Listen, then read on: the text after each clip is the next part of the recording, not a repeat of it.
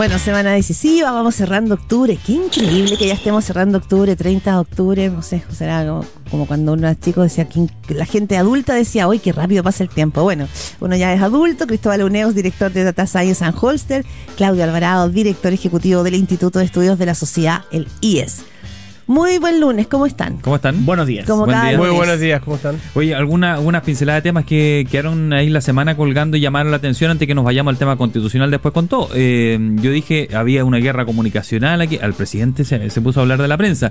Nunca dicen que es muy bueno ponerse a opinar de los medios de comunicación porque se sale trasquilado. Yo no sé cómo lo leyeron ustedes cuando criticó a la prensa que sí, que no leía los diarios porque eh, resaltaba las cosas malas solamente. No, pero además dijo, eh, dijo los diarios con nombre y apellido. Sí, Mercurio, la tercera, la segunda.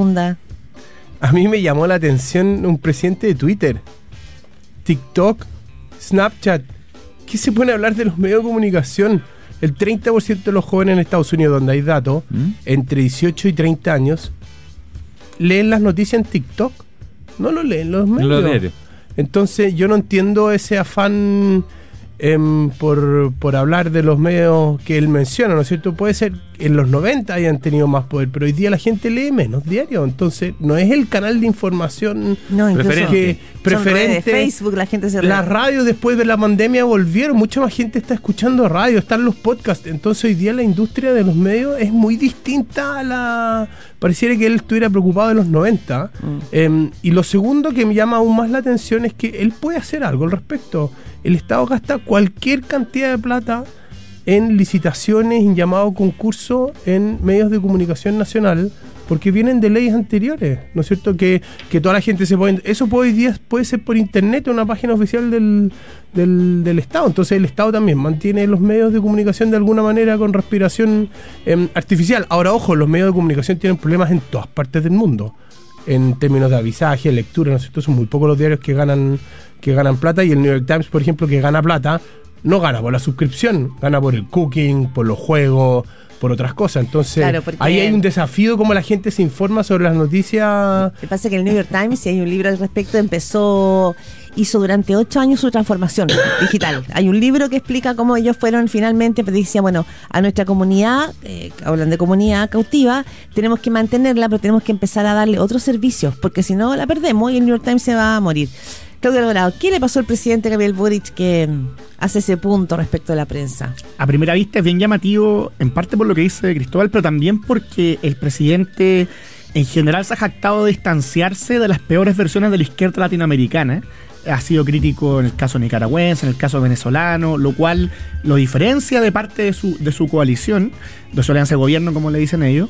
Pero la verdad es que al, caer en este tipo de lógica, se acerca a ese tipo de liderazgos de los cuales él ha, querido marcar distancia.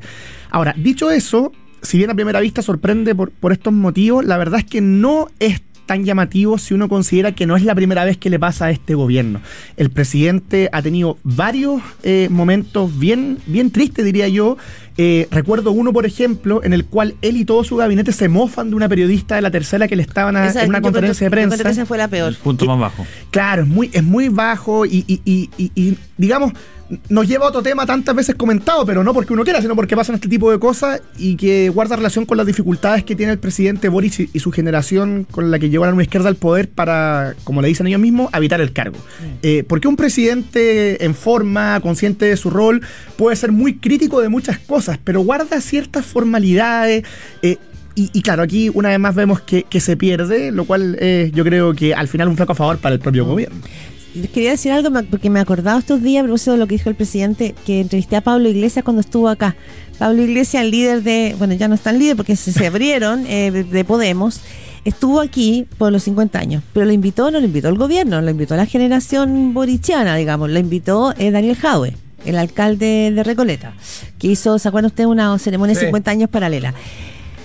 Me llamó la atención porque finalmente toda la postura de Pablo Iglesias toda su postura ideológica se basa en que él dice que hoy día los medios de comunicación son actores políticos y sociales. O sea, él ahora tiene un canal de YouTube, toda su estrategia política y su contenido es en contra de los medios de comunicación. ¿Qué quiero decir con esto?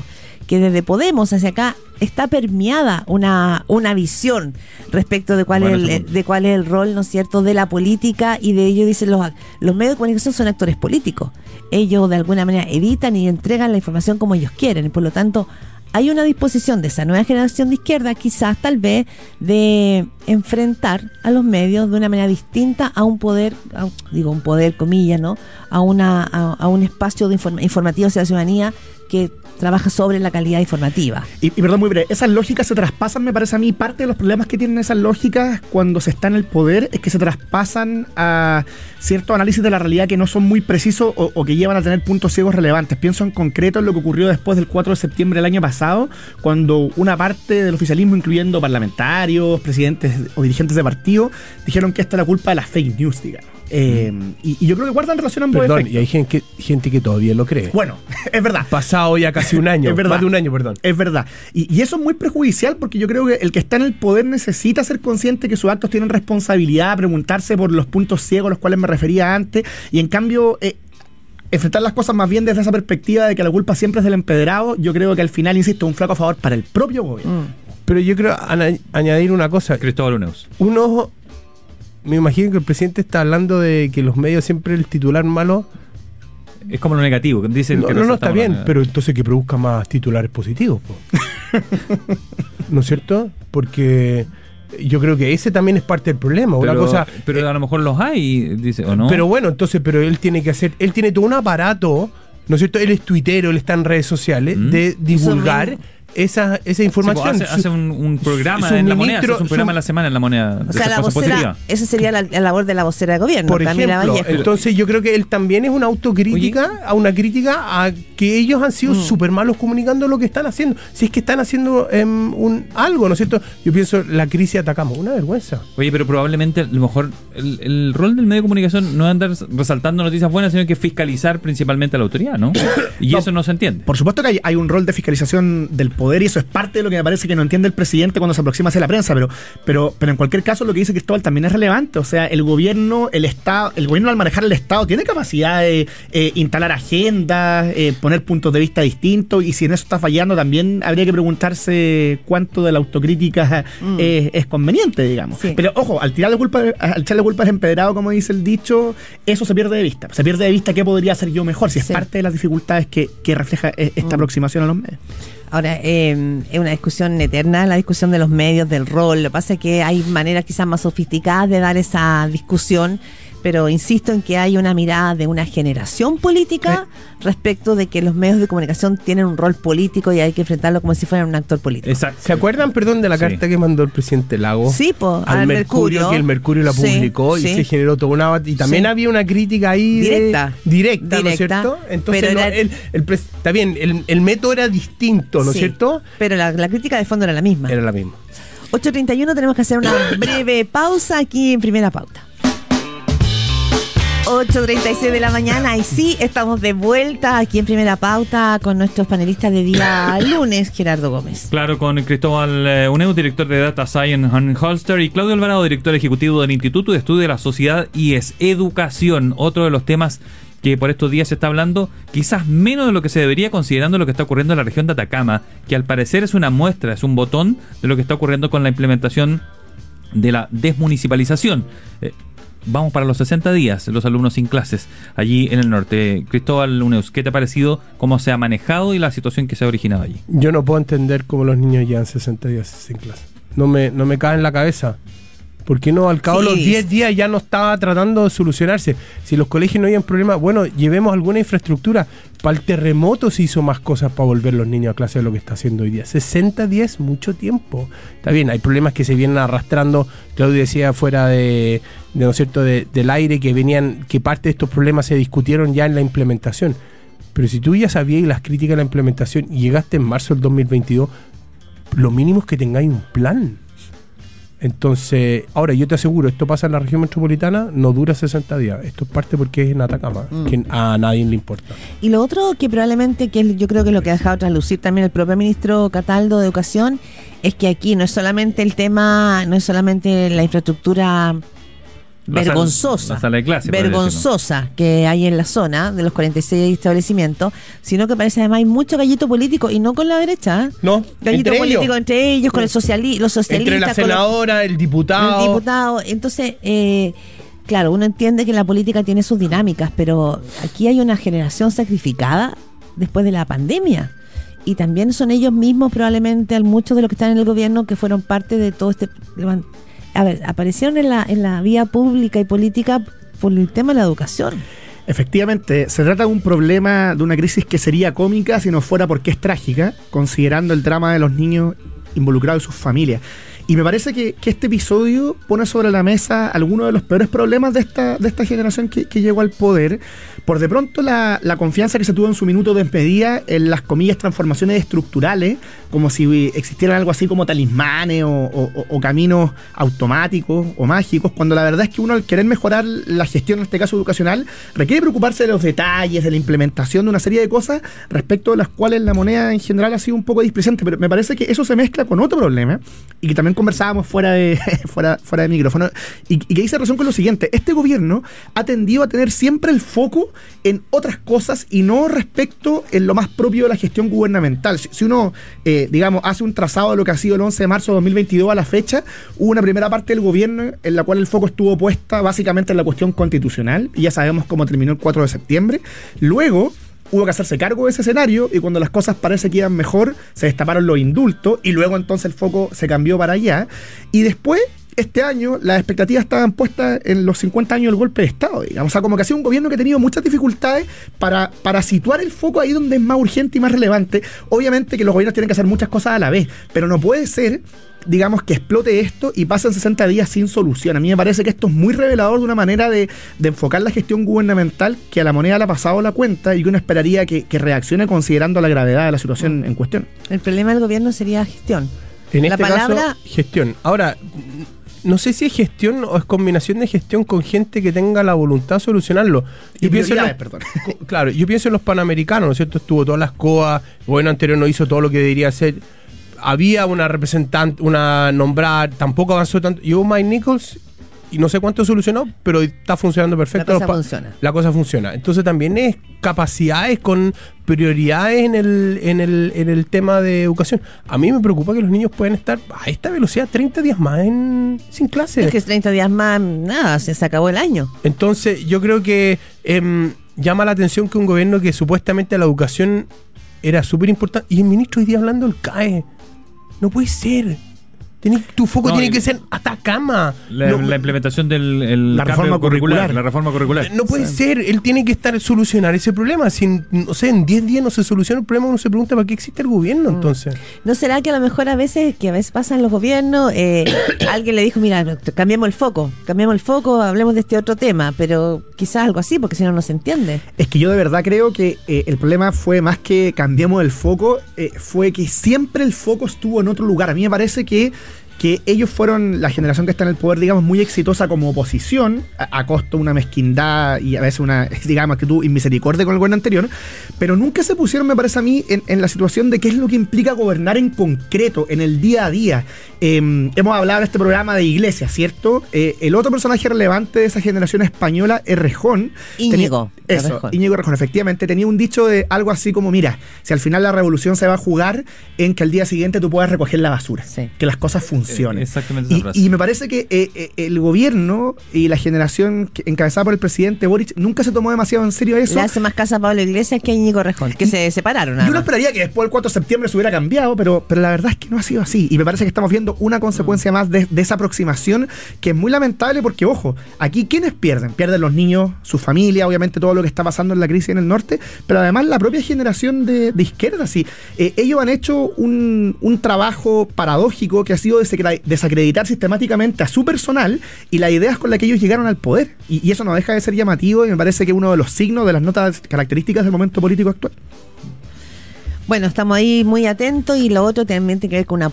Eso es lo concreto, pero también acá hay en juego una política pública que se dictó, ¿no es cierto?, que es la desmunicipalización, que, que también probablemente se pone hoy día bajo, bajo mm, lupa. Pero vamos también a otro tema que hoy día, hoy día debiera ya cerrarse el, proce- el segundo proceso constitucional y para que el presidente mm, lo reciba el 7 de noviembre, o sea, a la vuelta de la esquina.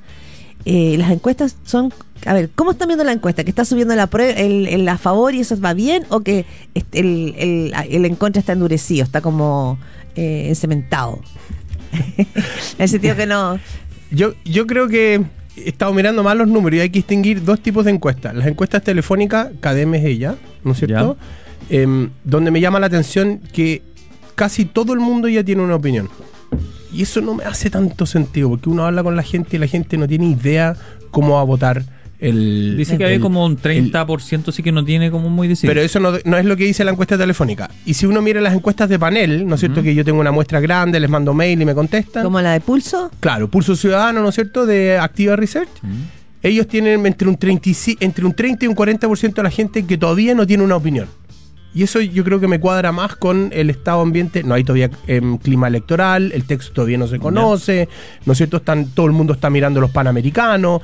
Entonces, en ese sentido, yo creo que pueden haber algunos cambios en el margen, ¿no es cierto? Pero yo creo que las grandes tendencias se van a ir después del 7, se va a saber el texto, va a partir la campaña y vamos a ver para dónde tira em, la o sea, se va a jugar como en todas tres semanas antes de la elección. No, yo creo que esta va a ser en la última semana. ¿En serio? ¿En serio? Sí, porque la gente está, está en, En otra, otra. está en otra, ¿no es cierto? Está muy desconfiada del proceso, no entiende mucho y probablemente la última semana se va a informar y tampoco le están, no ven que sea tan relevante para sus vidas. Que, eh, Claudio Alvarado. Sí, yo coincido con, con esa aproximación que, que- que dibuja Cristóbal. A mí me, me parece que esto se juega en la recta final de todas maneras. Eh, yo habría dicho las últimas tres semanas, pero, pero coincido, digamos, si, si hay que extremarlo, coincido con Cristóbal, en que va a ser muy, muy última hora por el momento país, ¿cierto? Esto lo hemos comentado antes en el programa, se parece más al 7 de mayo que a lo que ocurrió eh, el año, el año pasado. Ahora, lo que es interesante es que incluso en las encuestas tipo CADEM, donde se da esa diferencia que explica Cristóbal, la opción a favor completó anoche, porque se libera los domingos Sí. en la noche, completó un alza de 13 puntos en las últimas 5 semanas y obtuvo su mejor resultado desde mayo. O sea, incluso ahí me parece que se ratifica que el resultado es esencialmente incierto, que vamos a estar hasta última hora con la duda. y Pero de- está 3 a 1 abajo, eh, más o menos. pero de cara a ese escenario, o sea, si mezclamos todo esto que estamos comentando, a mí me parece que, que dado que la opción a favor va subiendo, dado que es incierto, etcétera, eh, yo intuyo que para, la, para las izquierdas la campaña va a ser mucho más ingrata de lo que pensaban hasta hace pocas semanas atrás. Básicamente, porque su relato constitucional histórico se agotó. Si el relato constitucional histórico uno mira la última década, desde marca tu voto, ¿cierto? El año 2013, y eran básicamente tres cosas. Primero, una constitución nacida en democracia. Nadie lo dijo más claramente que el presidente Boric, ¿cierto? Cualquiera es mejor que la de los cuatro generales. Segundo, una constitución sin trampas, comillas, sin cerrojo. Y tercero, la demanda por un Estado social.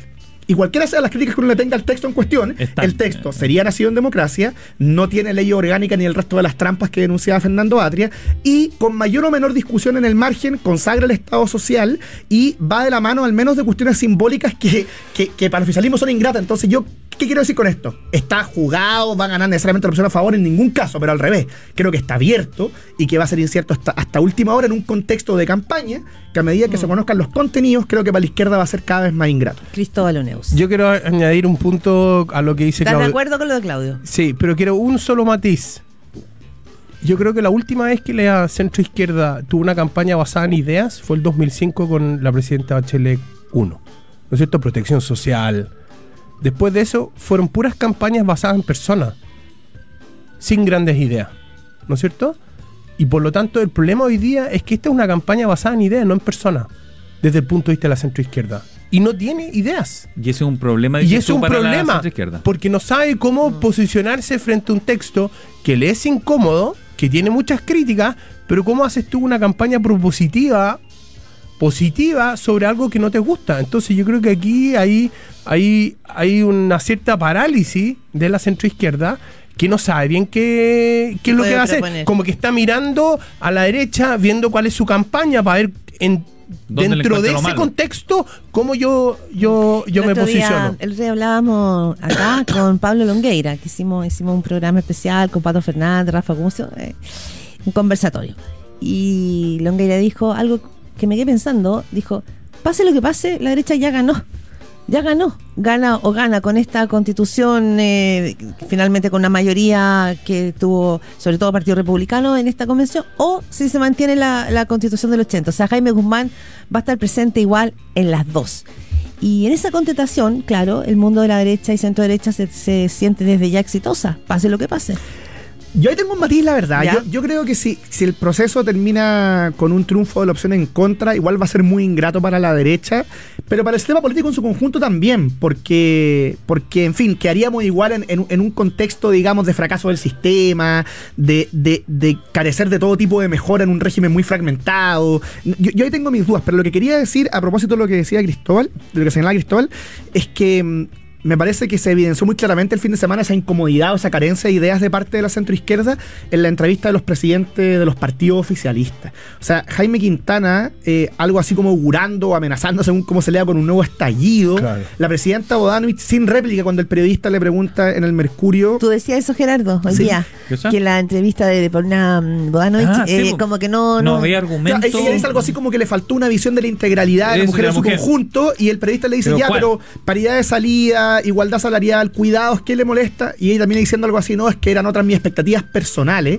Puede ser, digamos, el voto cada uno lo define, pero, pero se notó muy incómoda y, y es interesante lo que, lo que advierte Cristóbal, porque parte de esa incomodidad probablemente tiene que ver con una falta de narrativa y de diagnóstico respecto de qué está pasando en Chile antes y después del 4 de Oye, septiembre. ¿Y el diagnóstico de Jaime Quintana, qué les pareció? Que dijo que, que él no se ve votando a favor y que cree que si se gana el, el, el a favor, perdón, eh, puede haber otro estallido social. Yo no creo que haya otro estallido social por esta razón. Es su lectura. No, yo creo que si hay otra manifestación pública grande va a ser más por la situación económica que por que por esto. Ahora, La yo- economía aparece en la encuesta como un tema que mueve, ¿ah? El Que 30% mueve, dice que según Ahora- la economía va a decidir. un punto a lo que dice mm, Longueira. Yo sí estoy de acuerdo en un tema con lo que dice Longueira, que la derecha triunfó porque básicamente durante los últimos seis meses lo único que hablamos fueron de sus ideas. En la- Claro. En, públicamente, ¿no es cierto? El tema del aborto corrieron la línea, en el tema de esto corrieron la línea. Entonces yo creo que en ese sentido fue un triunfo em, ideológico súper, súper importante. cultural, político cultural. cultural, cultural. Em, yo leía una, estaba leyendo el texto, encontré una joyita en el artículo 16, creo que inciso 32. Me da- yo voy a poder descontar de los impuestos mis gastos que hago en, los- en la educación de mis hijos. ¿Cómo? Eso a la gente, digo, del punto de vista de. yo le, va, dice, le va a hacer dice, mucha. dice, yo puedo descontar cuidado y desarrollo de la persona, educación, de mis gastos de impuestos. Esto es una reforma tributaria 2. ¿No es cierto? Yo, uno, yo, yo puedo estar de acuerdo o en desacuerdo con la medida, ¿no es cierto? No, claro. Pero, pero ponerla ¿Cómo? en la constitución, yo creo que va, va más allá. Entonces, en ese sentido, ¿Mm? la derecha puso las ideas. Está claro que si Cast es presidente, ¿qué es lo que va a hacer? ¿No es cierto? Y entonces, en ese sentido, eh, es un triunfo y la izquierda no tiene idea. No tiene ideas cómo combatir esto Eso. con argumento en un juego democrático sano. Y lo segundo que quiero decir es que yo creo que eso es lo más, lo que más me preocupa. Hay una falta de consenso en qué es lo que necesitamos para avanzar. Yo creo que esta constitución tenía que hacer dos cosas. El sistema político y el Estado Social Democrático de Derecho. Punto. Y el sistema político, incluso yo hubiera sacrificado el Estado Social Democrático de Derecho Para- con que arreglaran el sistema político. Si solo hacían sistema político, valía la pena aprobar esta constitución. Mm. Pero hay, hay cambio en el sistema político. Pero claro, pero llenado con todas otras cosas. Ah, claro. Entonces, Sí, en el que eso lo fondo, ensucia, dices tú. que lo ensucia en real la discusión y con solo sistema Creo político. que, perdona, creo que Escanio Caballo decía ayer que finalmente el tema del hiperpresidencialismo quedó casi como muy potenciado. Pero yo ahí tengo, tengo al menos algunos matices o, o- o- o de- derechamente diferencia dependiendo de- del- del punto específico, porque a mí me parece que si algo aporta el texto, son mejoras importantes en el marco del presidencialismo, desde luego, pero, o sea, cuando esta constitución entre en régimen, si es que llega a triunfar la opción a favor, vamos a tener un sistema distinto, un sistema que va a tender a menos partidos, menos, menos fragmentación, y, y es interesante porque ahí emerge otro contraste con la propuesta del año pasado, al cual se le ha sacado poco lustre. La propuesta anterior desconfiaba de la democracia representativa, era de índole asambleísta. Recuerden la sesión final, el pueblo unido avanza sin partido. Esta es una propuesta pro democracia representativa con fortalecimiento de partido, con complementos de democracia directa en el marco del Claro, presidencialismo. y yo que, yo y creo que que ayuda a, por lo menos a filtrar el tema de la fragmentación política. Así es, así es. Por Eh, el 5%, digamos. Vamos llegando al. Se nos está acabando, Sí. ¿cierto? Sí. Que va a robar 30 segundos, me va a aprovechar de la confianza, un, un aviso de utilidad pública A para ver, la estoy música. sacando mi libro. Ah, hablando de, de- de ideas y debates político-culturales, Seminario. nosotros en el IES este ¿Ya? jueves a las 18.30 vamos a presentar el número 9 de nuestra revista semestral Me Pun- llegó. Punto y coma. Lo sé. Eh, los dilemas del feminismo contemporáneo, en un contexto en el que estamos discutiendo mucho sobre la situación de la mujer en la sociedad, sus problemas, sus necesidades, sus inquietudes, hacemos una apuesta por trabajarlo en toda su arista. Las discusiones de cuotas, las discusiones sobre cuidado. Hay artículos y entrevistas de, de muchas intelectuales de, de primer nivel nacional y, extranjero, internacional, digamos. Lo presentan Enelia Razabal, de Arte y Letras del Mercurio, Rafael Gumucio, escritor y columnista, y Catalina Siles de Elías. Así que todos invitados a conocer Punto y Coma 9, Oye, dilemas tiene- del uno- feminismo contemporáneo. Que, bueno, ¿Lo van a hacer por Zoom o uno tiene que ir? ¿Cómo es la...? No, es presencial, pero Ya. además hay transmisión en vivo por el canal de YouTube del IES. Ya, y tú, tú- tú- Ah. ¿qué- Como Pablo. qué- Sí. eh, Cristóbal ¿Qué? Neus, algún, algún No, hay que me, me parece, me parece muy interesante y ojalá yo pueda ir también, ¿no es cierto?, a esta, a esta discusión un poco más pausada Oye, de ¿Vaya a lo que sacar está. algún, vaya a sacar algún, algún- Antes sacabas algunos estudios, movimientos de Oye, datos bien entretenidos. ¿Estás eh, trabajando en algo? ¿Hay algo, no? Algo que nos ilumine Parece que es un sorpresa, poco. por No. la cara parece que es sorpresa. No, estamos decir. trabajando en nada. en Pero este- ¿cómo no van a hacer algún... eh, No, estamos preparándonos para el 17 de diciembre para tener el sitio de CID Chile nuevamente arriba con comparaciones em, relevantes. Pero no así como testear la, la- los movimientos, pulso, opinión No. pública en este rato. No, estamos siguiendo un poco el promedio de las encuestas, no, lo- no lo hemos publicado mucho, sentimos que después del 7 de noviembre yo creo que vamos, Empezar a... vamos a empezar a, a- a mostrar algunos números. Muy bien, le damos las gracias a Cristóbal Uneos, Claudio Alvarado, nos han acompañado como cada lunes, nos reencontramos la próxima semana. Gracias a ambos, ¿ah? que estén bien. Muchas gracias a ustedes. En Muchas momentos, gracias, en chao. momentos además clave de las discusiones. ¿ah? Estamos en un momento bien interesante de las discusiones país. Claudio Alvarado, Cristóbal Uneus, muchas gracias.